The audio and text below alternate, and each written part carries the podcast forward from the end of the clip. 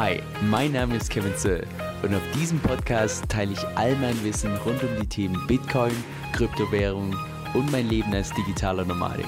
Viel Spaß dabei! Hey Leute, Kevin hier. So, heute kommt das dritte Video in meiner DFI-Strategie-Serie.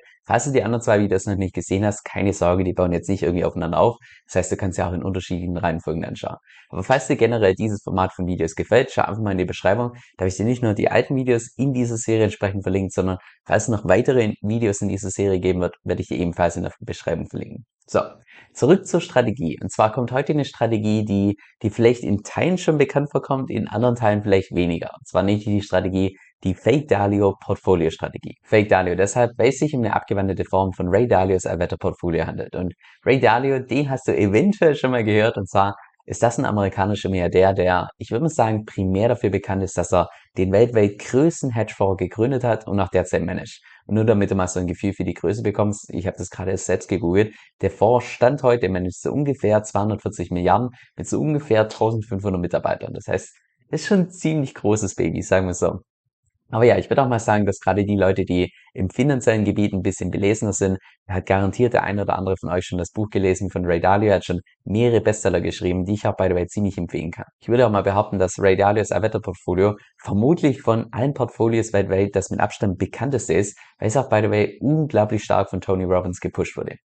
Und die Grundidee hinter diesem Portfolio ist im Prinzip, dass du damit gegen jedes Wetter, also gegen jede Marktsituation gewappnet bist. Das heißt, es ist kein Portfolio, um jetzt irgendwie die maximale Rendite rauszuholen, wo es darum geht, dass du richtig liegst, sondern das ist ein Portfolio, wo es primär darum geht, dass du eigentlich nicht falsch liegen kannst mit diesem Portfolio. Jetzt das originale Wetterportfolio von Ray Dalio sieht so aus. Und zwar, dass du so ungefähr 30% in Aktien drin hast. Da empfiehlt er beispielsweise den S&P 500 als die 500 größten US-amerikanischen Unternehmen.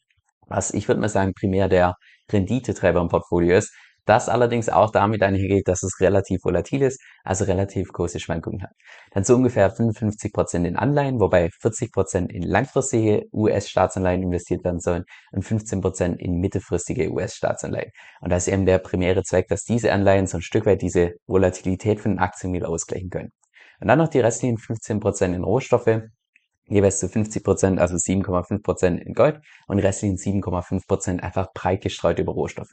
Und da ist der primäre Zweck, dass das ein Inflationsschutz, also ein Inflationshedge sein soll, weil eben in Zeiten von einer hohen Inflation tendenziell Aktien und tendenziell Anleihen eben underperformen. Und zusätzlich empfiehlt er, dass man auch regelmäßig ein Rebalancing durchführt. Das heißt, dass man diese ursprüngliche Portfolioaufteilung, diese Allokation auch regelmäßig wieder einhält. Das heißt jetzt beispielsweise, wenn die Aktien jetzt irgendwie alles andere stark outperformen, jetzt plötzlich 50 Prozent vom Portfolio sind, dass man dann einen Teil von diesen Aktien wieder verkauft, sodass man wieder diese ursprüngliche Aufteilung hat.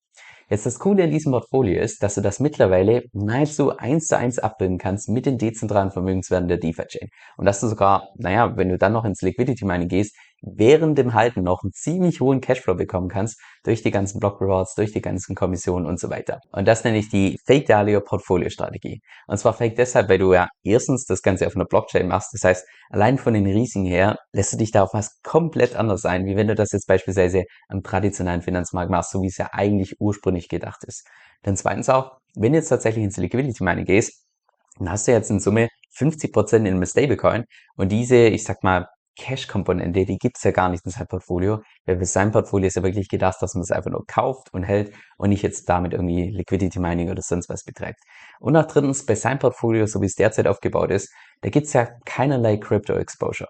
Und in der heutigen Zeit als Portfolio Manager nicht mal einen kleinen Teil in Bitcoin oder in Krypto zu packen, boah, das finde ich persönlich schon ziemlich ja, ich würde mal sagen, grob fahrlässig. Und so könnte das aussehen, wenn du das tatsächlich mit den D-Tokens der DeFi-Chain umsetzen möchtest. Und zwar, das sind 25% in Aktienpacks, genauer gesagt in SPY. Das ist der S&P 500, das heißt die 500 größten US-amerikanischen börsengelisteten Unternehmen, die deckst du damit schon mal ab. Dann 50% in Anleihen, das wäre TLT. Und TLT ist im Prinzip ein Anleihen-ETF, wo du primär in US-Staatsanleihen investierst, die eine Laufzeit haben von 20 Jahren oder noch länger. Das heißt, damit denkst du im Prinzip die langfristigen Anleihen ab. Jetzt mittelfristige gibt's derzeit noch nicht auf der DeFi-Chain, aber inwiefern die tatsächlich so wichtig sind, ich glaube, mit TLT bist du da schon mal ziemlich gut dabei.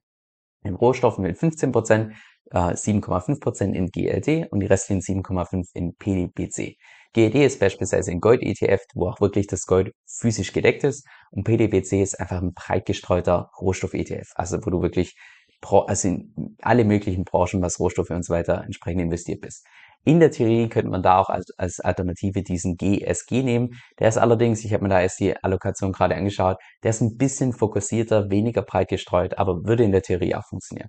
Und dass du dann auch die restlichen 10% entsprechend in Krypto packst, da würde ich jetzt beispielsweise einfach Bitcoin vorschlagen. So, dann lass uns jetzt mal gemeinsam die Vorteile anschauen. Und der mit Abstand größte Vorteil meiner Meinung nach in diesem Allwetter-Portfolio ist, dass es da einfach über einen langen Zeitraum schaffen kannst, dass du nicht nur den Welt hältst, sondern entsprechend einen Wertanstieg erzielen kannst. Und ich habe das Ganze sogar mal durchkalkuliert. Einerseits für das Originalportfolio von ihm und andererseits noch zusätzlich mit diesen 10% in Bitcoin. Beim Originalportfolio ohne Bitcoin ist es beispielsweise so, dass du da dieses Jahr bei minus 12,2% stehen würdest, über das gesamte letzte Jahr bei minus 11,5% und über die letzten fünf Jahre bei plus 21,6%. Also über einen langen Zeitraum definitiv positiv. Und jetzt das Ganze mit nochmal 10% in Bitcoin, wobei 5% weggehen von den Aktien und 5% weggehen von den Anleihen. Da würdest du dieses Jahr stehen bei minus 18,9%, über das gesamte letzte Jahr bei minus 13,4% und über die letzten fünf Jahre bei plus 139,4%. Und das zeigt meiner Meinung nach einfach, wie wichtig es ist für ein breit diversifiziertes Portfolio, dass da einfach eine kleine Komponente mit Krypto noch mit drin ist, weil so eine kleine Komponente kann einfach über so einen Zeitraum eine also eine unglaubliche Outperformance entsprechend erzielen. Also, so wie dazu. Der zweite Vorteil, dass du mit diesem Portfolio auch, wenn du ins Liquidity Mining gehst, einen relativ hohen Cashflow, also relativ hohes passives Einkommen generieren kannst. Und zwar relativ hoch, wenn man das zumindest vergleicht mit irgendwelchen, ich sag mal, traditionellen Finanztools, dann ist es astronomisch hoch. Wenn du das jetzt allerdings mal vergleichst mit anderen Möglichkeiten auf der DeFi-Chain, dann würde ich schon eher sagen, dass du da eher im unteren Drittel bist, was einfach daran liegt, dass jetzt beispielsweise, ich muss sagen, im Allgemeinen Rohstoffe, auch Anleihen und auch gerade solche ETFs wie beispielsweise S&P 500 und so weiter sind gerade, was diese APR angeht, also diese Rendite ohne Zinseszinseffekte, eher im unteren Drittel und die restlichen zwei Drittel, das sind mehr so, ich sag mal, die aggressiven Einzelaktien und so weiter, wo du beim Liquidity Mining nochmal deutlich mehr rausholen kannst. Genauso auch wie beispielsweise beim Staking mit DeFi. Und der dritte Vorteil ist der, dass du bei so einem Portfolio wahrscheinlich von allgemein relativ geringen Volatilität ausgehen kannst. Also relativ wenig Schwankungen. Wobei dieses Jahr wahrscheinlich da eher die Ausnahme ist, weil wenn wir uns mal das Portfolio anschauen, mit diesen 10% in Bitcoin würdest du Stand heute dieses Jahr bei minus 19% stehen und selbst ohne Bitcoin bei minus 12%. Was einfach primär daran liegt, dass ich würde sagen, Rohstoffe einerseits nicht so ganz ihrer Aufgabe gerecht geworden sind, weil beispielsweise normalerweise geht man eigentlich davon aus, dass wenn die Inflation hoch ist, dass entsprechend auch Gold nach oben schießt, also wie sämtliche anderen Rohstoffe auch. Gold ist allerdings dieses Jahr so bei mehr oder weniger plus minus null ähm, und nur die ganzen anderen Rohstoffe haben relativ gut performt.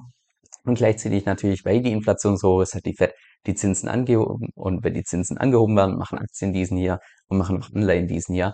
Und das sieht man relativ eindeutig im Portfolio. So, jetzt zu den Nachteilen. Der erste Nachteil ist der, dass wenn du das natürlich mit den D-Tokens der DeFi-Chain abbildest, das sind dann natürlich auch immer das Projektrisiko der DeFi-Chain ist. Das heißt, ich wüsste jetzt beispielsweise nicht, was passieren müsste, aber in irgendeinem Untergangsszenario, wo DeFi komplett vor die Hunde geht, da würde ich persönlich auch stark davon ausgehen, dass beispielsweise die D-Tokens preislich, genauso auch wie der Stablecoin DUSD, einfach preislich stark fallen würden. Das heißt, das wäre jetzt beispielsweise kein Portfolio, was ich irgendwie einem Rentner empfehlen würde, der damit den Rest seiner Rente finanzieren will. Es gibt eben immer ein gewisses Restrisiko, dass irgendwas schief geht und es dadurch entsprechend zu Verlusten führt. Dann zweiter Nachteil, die Kursgewinne mit so einem Portfolio, die halten sich natürlich ziemlich in Grenzen. Das heißt, wenn wir jetzt beispielsweise mal das Portfolio anschauen, ohne diesen Bitcoin-Anteil, über die letzten fünf Jahre ungefähr plus 22 Prozent, also ja, kannst ja mal in dich gehen und so ein bisschen reflektieren, ob du über die letzten fünf Jahre mit einer Rendite von plus 22 Prozent zufrieden gewesen wärst. Jetzt mit diesem Bitcoin-Anteil, da stehen wir ja bei plus 139%. Prozent. Das lässt sich schon viel eher sehen, wobei man auch da diskutieren könnte, ja, naja, wenn man jetzt beispielsweise zu 100% in Krypto gewesen wäre, wäre das natürlich ein Vielfaches. Aber das ist auch beispielsweise nicht der Sinn und Zweck von so einem Allwetterportfolio. Und der dritte Nachteil, und da spielt man meiner Meinung nach so ein bisschen raus, dass Ray Dalio einfach aus den USA kommt, und zwar, dass dieses Portfolio zumindest in seiner Originalfassung ziemlich stark fokussiert ist auf die USA. Weil, wenn wir uns das mal anschauen, 30% empfiehlt ja Aktien, wo er speziell empfiehlt S&P 500, das heißt, amerikanische Unternehmen, das heißt 30 Prozent schon mal in die USA und zusätzlich empfiehlt er 55 Prozent in Anleihen, aber nicht irgendwelche Anleihen, sondern US-Staatsanleihen über mittelfristigen Zeitraum, langfristigen Zeitraum. Das heißt, wir haben in Summe 85 Prozent des Portfolios, die komplett fokussiert sind auf die USA.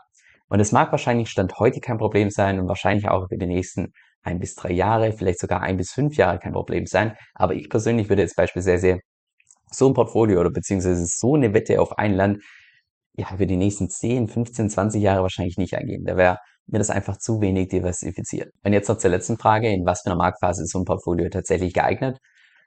Und da würde ich mal sagen, wahrscheinlich in jeder Marktphase, weil es heißt ja auch nicht umsonst Allwetterportfolio. Das heißt, egal was die Märkte machen, mit so einem Portfolio solltest du jetzt nicht unbedingt kurzfristig, aber zumindest mittel- bis langfristig, solltest du auf jeden Fall den Wert erhalten können, wenn nicht sogar einen leichten Wertanstieg erzielen können.